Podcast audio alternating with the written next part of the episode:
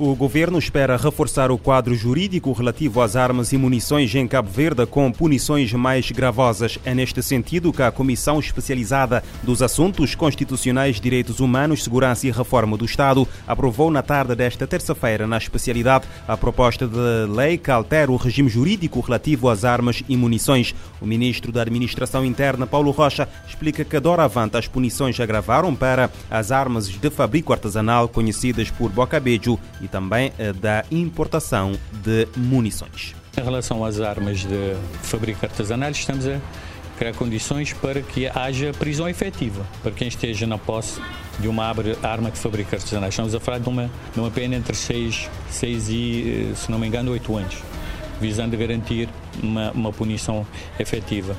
Em relação à questão das armas brancas, é mais a questão da, da, da alegação de que são armas de uso doméstico. Com esta alteração, eh, essa possibilidade de se alegar que as armas são de uso doméstico eh, fica de todo excluído, eh, caberá ao aplicador da lei analisar aquilo a estar-se naquelas circunstâncias de tempo e lugar se é justificável ou não a posse daquela arma branca. Sublinho porque é fundamental a questão da importação de munições ou a questão da venda de munições. Esta lei irá punir de forma severa essas práticas. Paulo Rocha diz que eh, com estas medidas pretende-se reforçar o combate à criminalidade urbana.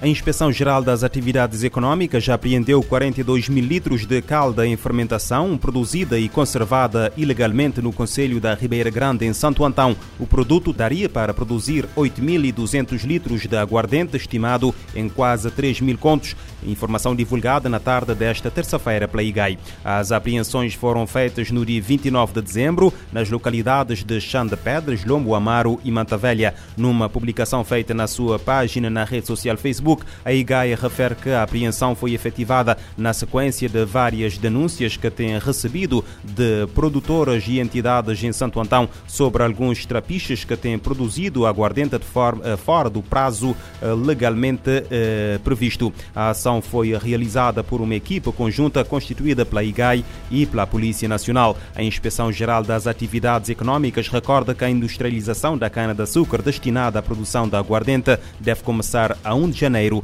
e terminar a 31 de maio. O incêndio deflagrou na tarde desta terça-feira numa casa de, de, uma família em chão de viúva na cidade do Porto Novo, em Santo Antão. O fogo destruiu os pertences da família, chefiada por uma mulher de 48 anos. A informação foi confirmada à agência cabo-verdiana de notícias Infopress pelos bombeiros voluntários do Porto Novo. A mesma fonte afirma que o incêndio foi provocado por uma uh, criança. No Brasil, um homem de 45 anos foi executado com tiros na cabeça em Santana, a 17 km de uh, Macapá. De acordo com o site de notícias da Globo, G1, o crime ocorreu esta terça-feira. Segundo o 4 Batalhão da Polícia Militar uh, do Amapá, a vítima cumpriu pena por homicídio e tráfico de drogas. O crime aconteceu ao início da tarde de ontem no bairro Nova Basília. Nos Estados Unidos da América, uma reclusa condenada à pena de morte por um homicídio cometido em 2003 tornou-se na passada terça-feira na primeira pessoa transgênero a ser executada naquele país. A mulher que iniciou a sua transição de género há cerca de três anos na prisão recebeu a injeção letal na terça-feira à noite, depois do governador do estado, eh, o republicano Mike Parson, ter rejeitado o pedido de clemência. Segundo o Centro de Informação sobre a Pena de Morte, um grupo, de, uh, um grupo que se opõe à pena capital, não há nenhum outro caso documentado de um homem ou mulher transgênero executado nos Estados Unidos da América. A Liga Guineense dos Direitos Humanos condena o rapto e o espancamento do eh, comerciante Usumana Baldé no passado dia 30 de dezembro como um ato de terrorismo. Em entrevista à RFI, a Liga condena a inação do governo, que, a seu ver, se torna cúmplice destes atos.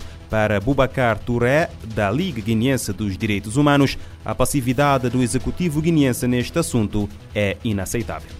Sim, porque nós entendemos que este caso é mais um que vem eh, engrossar a, a extensa lista de raptos e espancamentos que têm acontecido nos últimos anos na Guiné-Bissau, numa passividade total do governo. O governo tem como missão primordial garantir a segurança aos cidadãos, a integridade física e o patrimônio dos cidadãos, mas nós temos assistido uma passividade total porque para nós uh, constitui uma confissão de cumplicidade, se não uh, o mandante desses atos que nós consideramos uh, de atos criminosos. É inaceitável que um cidadão nacional seja raptado e posteriormente espancado e que as autoridades não façam nada, nenhum, nenhuma investigação, não perseguem, não ordenam a detenção e consequente tradução à justiça dos autores desses atos. Por que é que o governo não procede em investigações para averiguar o caso? Lá está essa a grande interrogação. Nós entendemos que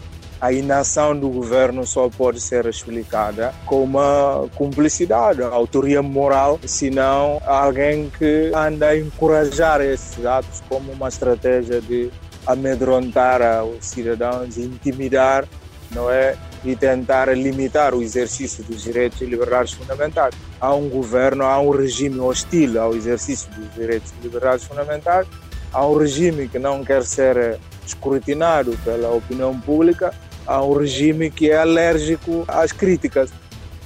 Recorda-se que a 30 de dezembro do ano passado o comerciante Usumane Baldé foi raptado e espancado quando se dirigia do centro de Bissau para a sua residência nos arredores da capital, depois de ter questionado a forma como estava a ser anunciada a nova distribuição de lugares de venda no mercado central da capital guineense.